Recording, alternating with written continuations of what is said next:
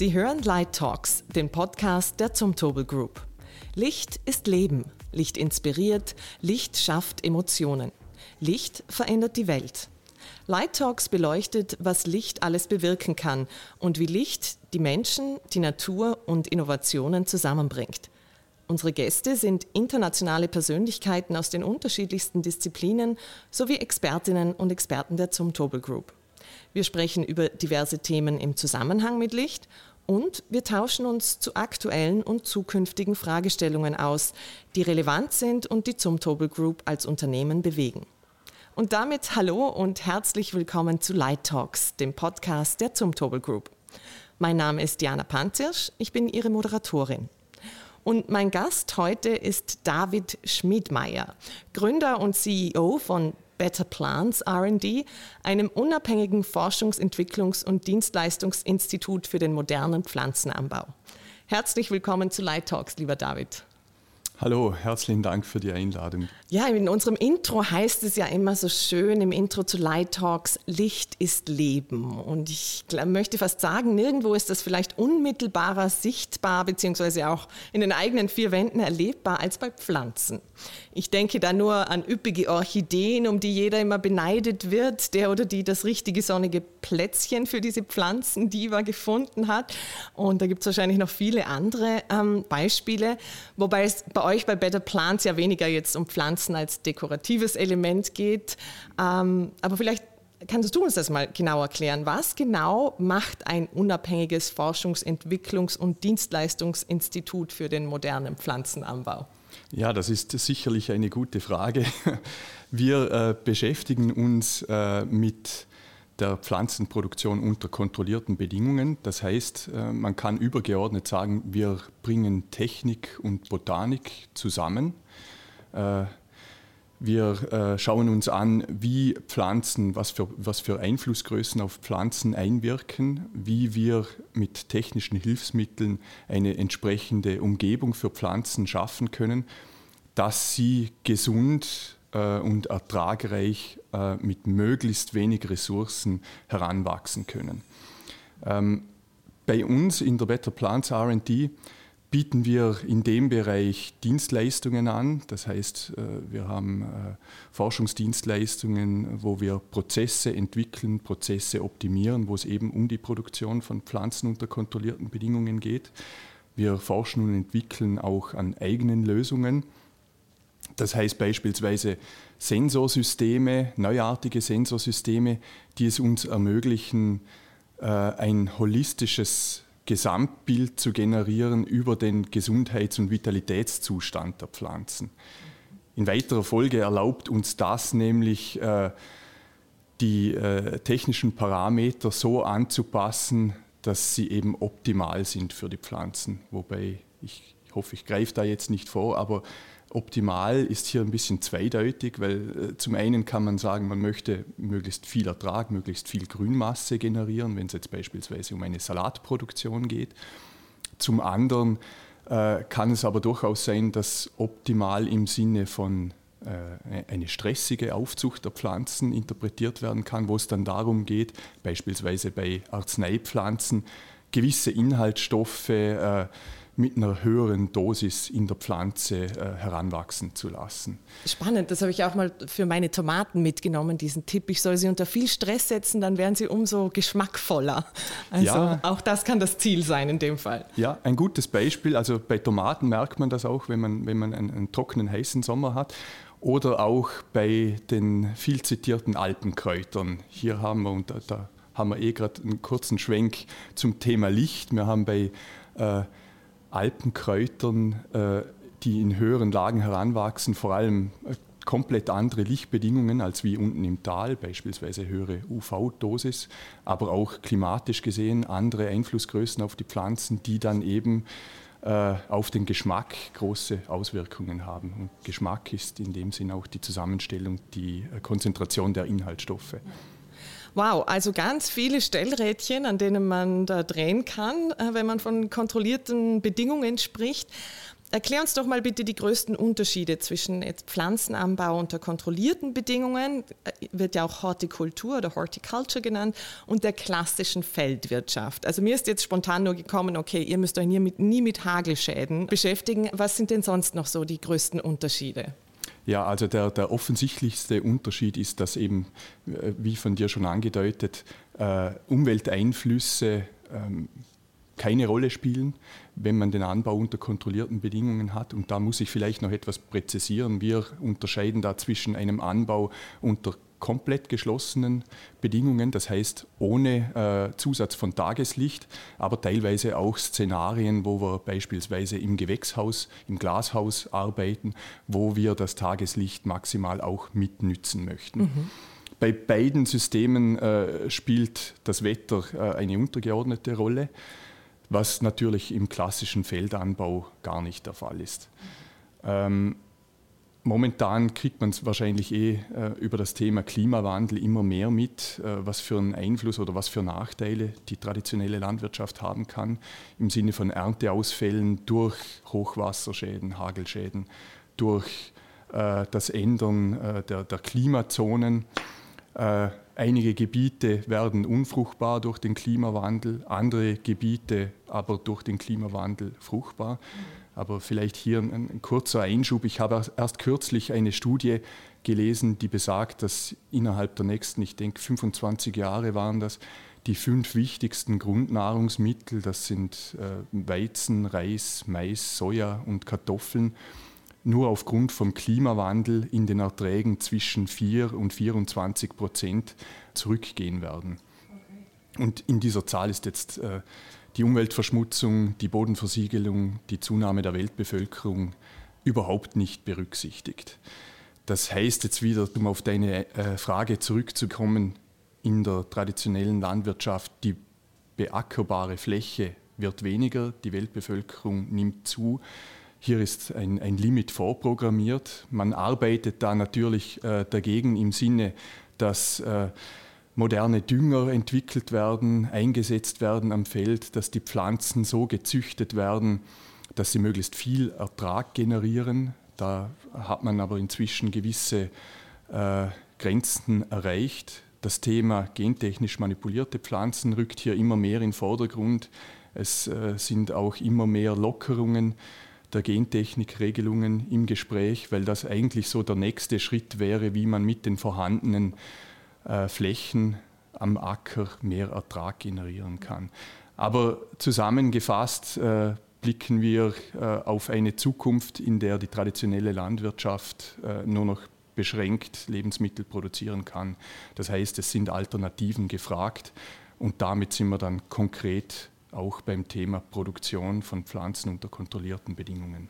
Also ist das auch so der größte Antriebsfaktor, warum es äh, Pflanzenproduktion unter kontrollierten Bedingungen braucht? Einfach eben dieser Klimawandel, die Ressourcenknappheit oder gibt es da auch noch andere Gründe, die dafür sprechen, Pflanzenanbau unter kontrollierten Bedingungen zu forcieren oder voranzutreiben. Mhm. Die Lebensmittelproduktion steht da sicherlich im Vordergrund, aber äh, es gibt andere Faktoren, beispielsweise äh, pharmazeutisch relevante Pflanzen, Arzneipflanzen. Ähm, sogenannte Phytopharmaka sind äh, immer mehr am Kommen, also das sind Medikamente, die aus äh, natürlichen Rohstoffen, pflanzlichen Rohstoffen hergestellt werden.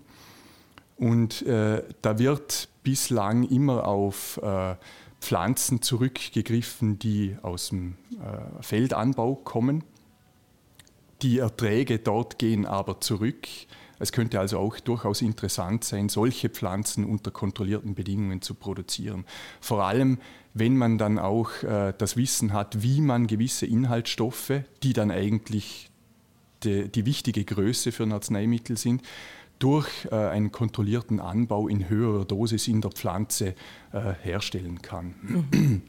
Spannend, also sowohl für Lebensmittelproduktion als auch für Phytopharmaka ähm, ein, ein wichtiges Thema. Ähm, ich möchte jetzt nochmal zurückkommen auf, was du gesagt hast, dass eben einer der wichtigsten Antriebsfaktoren, so der Klimawandel, die, die äh, Ressourcenknappheit, eben auch verfügbarer Boden ähm, ein Thema ist. Und auf eurer Website heißt es dazu ja auch, wo heute noch ganze Landstriche durch Monokulturen und Gifte vernichtet werden, könnte die Natur sich bald wieder erholen. Ich habe mich da spontan gefragt, ob Hortikultur äh, wirklich die richtige Lösung ist, weil mir sind da sofort ein paar Regionen in Südspanien eingefallen, wo man, wenn man auf Google Earth geht, ja von oben tatsächlich nur mehr weiße Flecken sieht, weil die gesamte Landschaft kilometerweit von Gewächshäusern übersät ist. Und da habe ich mich dann gefragt, okay, wie erholt sich dann da die Natur? Also ist das dann wirklich die Lösung oder was sagst du dazu? Ja, die Frage nach der ultimativen Lösung, da würde ich sagen, also da würde ich mich jetzt auch nicht äh, wohlfühlen, wenn ich Ja sagen würde. Aber äh, wir sind da sozusagen ein bisschen in einer Notsituation wo wir äh, jeden Strohhalm fast schon äh, greifen müssen, um nach Alternativen zu suchen. Und da sehe ich im Vertical Farming schon eine Möglichkeit, einen sinnvollen äh, Schritt zu gehen, weil gerade die angesprochenen Anbauflächen, wo in unglaublich großem Maßstab Lebensmittel für Europa produziert werden, wenn wir jetzt gerade bei Spanien bleiben, hat, hat natürlich zur Folge, dass es lange Transportwege gibt. Das ist wieder mit unheimlichem Ressourcenverbrauch äh, verbunden. Trotzdem hat der Verbraucher hier in Mitteleuropa billige Preise im Regal. Also es geht in dem Sinne schon in eine falsche Richtung. Aber wenn wir hier das äh, gedanklich weiterentwickeln im Sinne des Vertical Farmings und sozusagen die Lebensmittelproduktion in den urbanen Bereich reinbringen, was eben mit Vertical Farming möglich ist, dann ersparen wir uns beispielsweise die Transportkosten, Verpackungskosten, natürlich auch Lagerkosten. Aber es kommen dann noch Faktoren dazu, wie äh, es wird wieder ein Bewusstsein geschaffen in der Bevölkerung, weil sie äh, die Lebensmittelproduktion in ihrer unmittelbaren Umgebung haben. Sie erleben es also mit, wie die Lebensmittel, die sie verzehren, auch produziert werden. Also unter Vertical Farming muss ich mir vorstellen, anstatt eine Fläche zu bebauen, nutze ich jetzt zum Beispiel die Fassade eines Hochhauses oder die Dachfläche eines Hauses. Wäre ein Beispiel im einfachsten Falle, dass die Dachflächen mit einem kleinen Glasgewächshaus versehen werden und dort lokal die Lebensmittel produziert werden. Es geht aber so weit, dass man auch äh, in die Gebäudestruktur äh, ganze Anbauflächen in mehr Etagen integriert. Also man kann sich das vorstellen wie äh, salopp gesagt ein Parkhaus, wo halt dann nicht die Autos geparkt sind, sondern entsprechende Pflanzen, Trays, Anbausysteme wo mit Hilfe von Kunstlicht, mit künstlicher Klimatisierung auf ganz, ganz vielen Etagen unterschiedlichste Pflanzen, die dann eben für den Verzehr äh, vorgesehen sind, angebaut werden. Gibt es da schon Beispiele solcher ja. Parkgewächshäuser?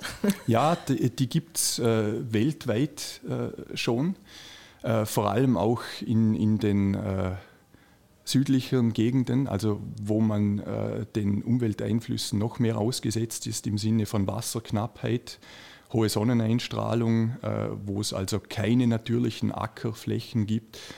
Vor allem in diesen Gegenden werden die schon eingesetzt und sind immer mehr am Zunehmen.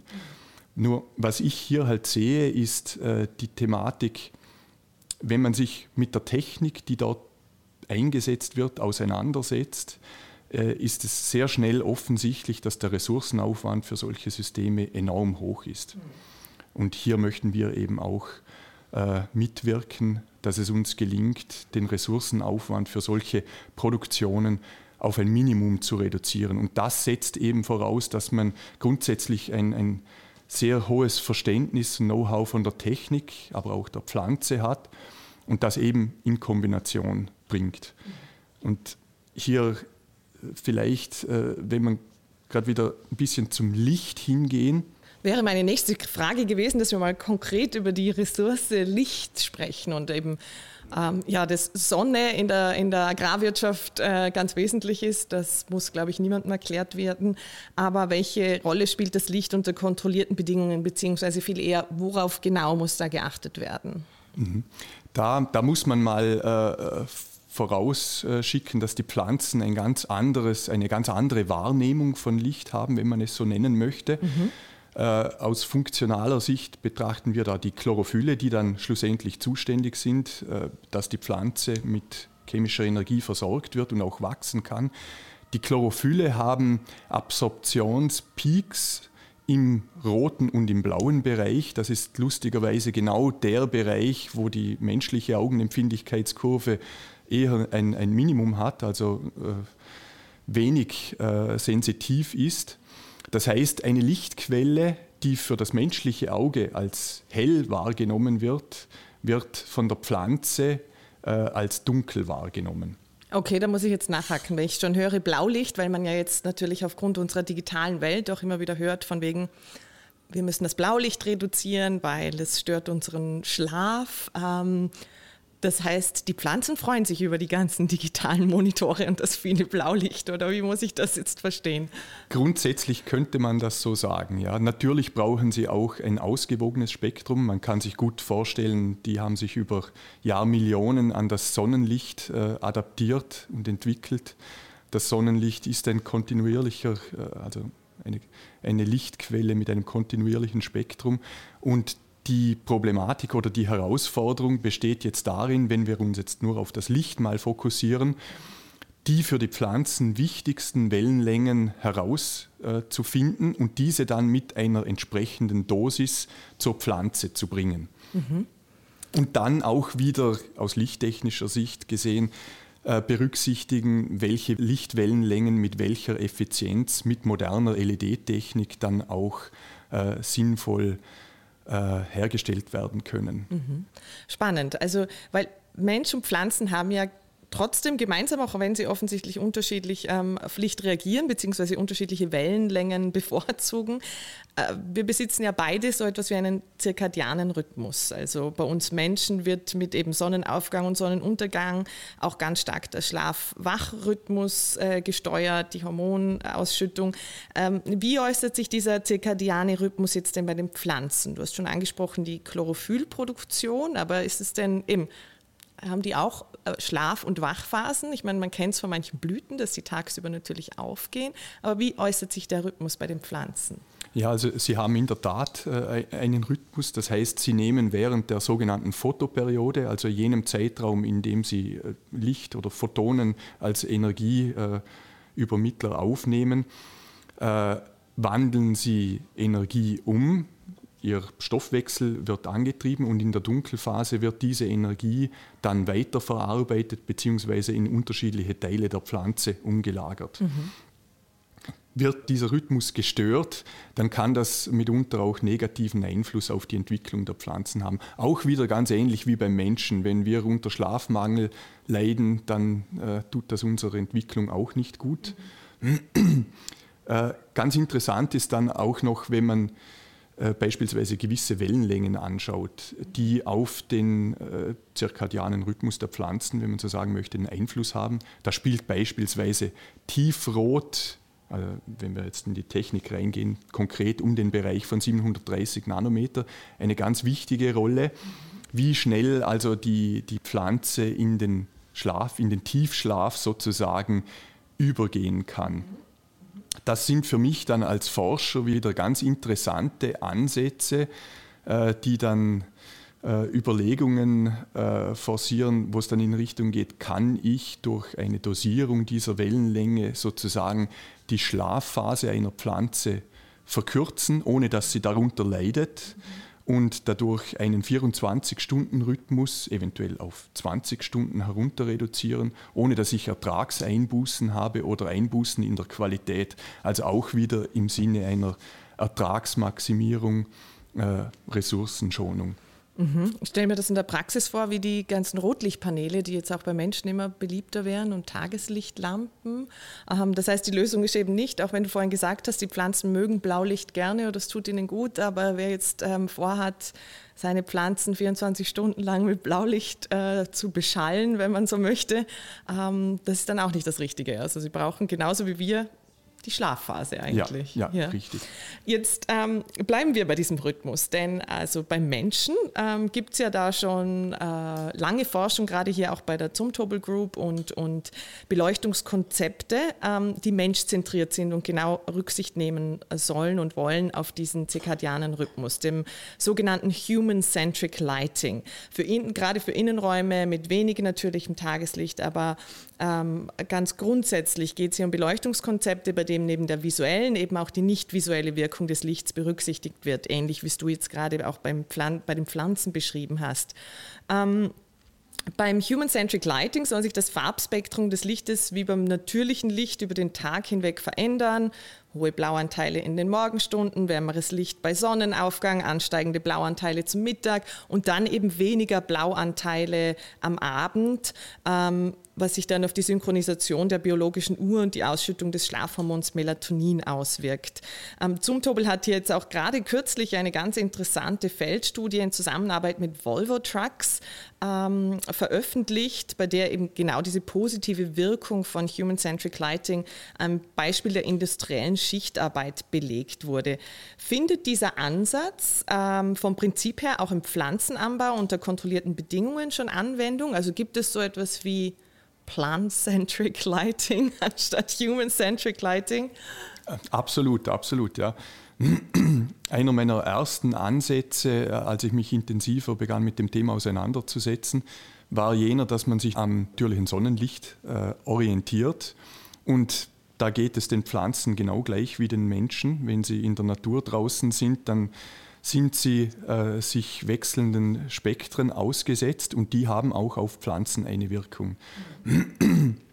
Hier gibt es Studien, äh, die zeigen, dass beispielsweise mit einem erhöhten Blauanteil des Lichtes, wie wir es äh, in, in, der, äh, in den Morgenstunden beispielsweise haben, die Atmungsorgane der Pflanzen stimuliert werden. Das heißt, die Pflanzen werden sozusagen durch äh, das Morgengrauen äh, vorbereitet auf den Tag. Äh, sie beginnen mit dem Gasaustausch und äh, bringen sich in die Ausgangsstellung sozusagen dann, wenn die Sonne am Zenit steht, dass sie dann auch mit der hohen Lichtintensität möglichst effizient arbeiten können und viel Biomasse produzieren können. Wenn es dann gegen Tagesende geht und auch wieder der Rotanteil äh, zu dominieren beginnt, dann sind wir wieder beim vorhin angesprochenen Thema mit dem speziellen Rotanteil bei 730 Nanometer, wo die Pflanze dann wieder auf ihren Schlafrhythmus vorbereitet wird. Überhaupt ist es ganz interessant, mit selektiven Farben auf Pflanzen einzuwirken, weil man sehr gut sehen kann, dass die Pflanzen äh, sehr unterschiedlich und äh, teilweise äh, mit, mit, komischen Reaktionen darauf reagieren, weil wir vorhin das Blaulicht angesprochen haben. Blaulicht ist zum Beispiel verantwortlich auch für den Phototropismus, das heißt, in welche Richtung sich die Pflanze richtet. Sonnenblumen sind da ein sehr gutes Beispiel dafür. Mach es wie die Sonnenblume, und, oder? Und richte dich immer gen Sonne. ja. ja, genau, genau, ja. Und das kann man auch künstlich im Labor nachbauen.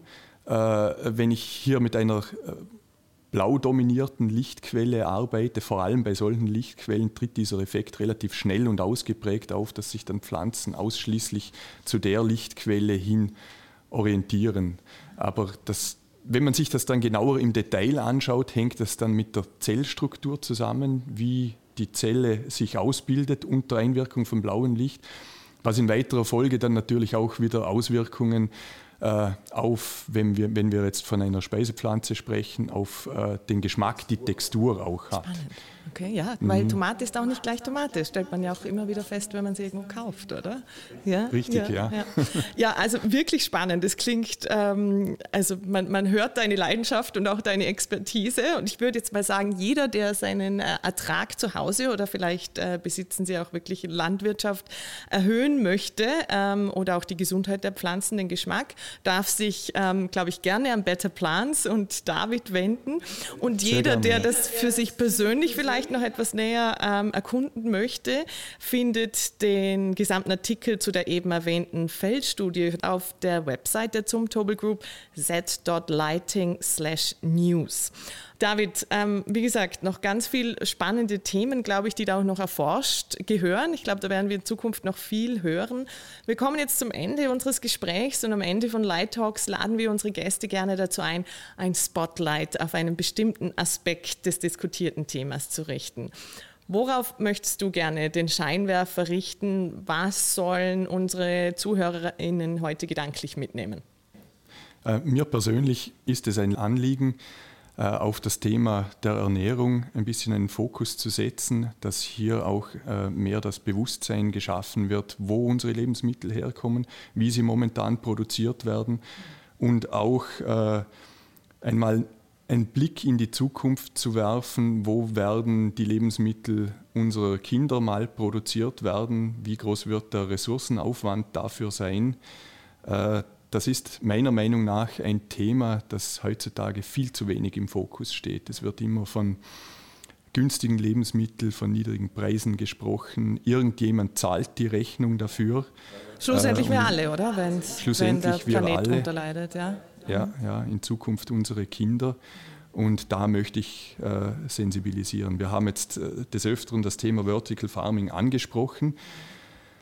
Es wird äh, uns ermöglichen, Lebensmittel zu produzieren, aber es ist sicherlich nicht die Idealmethode. Okay.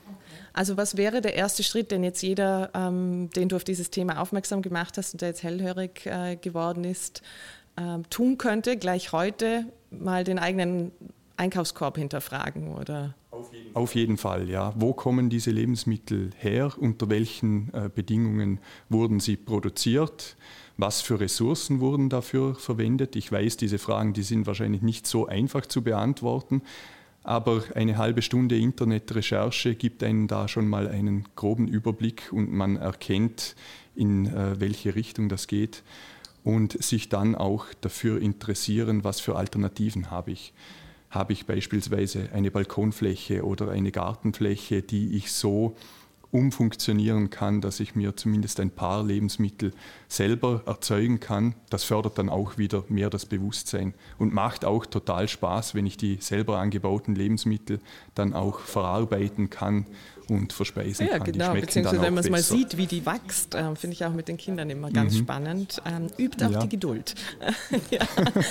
ähm, vielen Dank, David, für das Gespräch. Vielen Dank fürs Aufmerksammachen auf dieses Thema, das uns, glaube ich, alle angeht und deswegen auch jeder hinschauen sollte. Und vielen Dank für die Einblicke in deine Arbeit und dass du nach Lösungen für dieses Problem, das uns eben alle und, und zukünftig vermutlich noch viel mehr betreffen wird. Es war sehr spannend. Ebenfalls herzlichen Dank für die Einladung und die Möglichkeit, mit dir zu sprechen. Vielen Dank, dass Sie dabei waren bei Light Talks, dem Podcast der Zumtobel Group. Light Talks erscheint monatlich und ist verfügbar auf z.lighting, der Zumtobel Group Website und auf allen gängigen Podcast-Plattformen. Wir hoffen, dass Sie auch nächsten Monat wieder einschalten, wenn wir die Scheinwerfer auf aktuelle Fragestellungen richten. Bis zum nächsten Mal.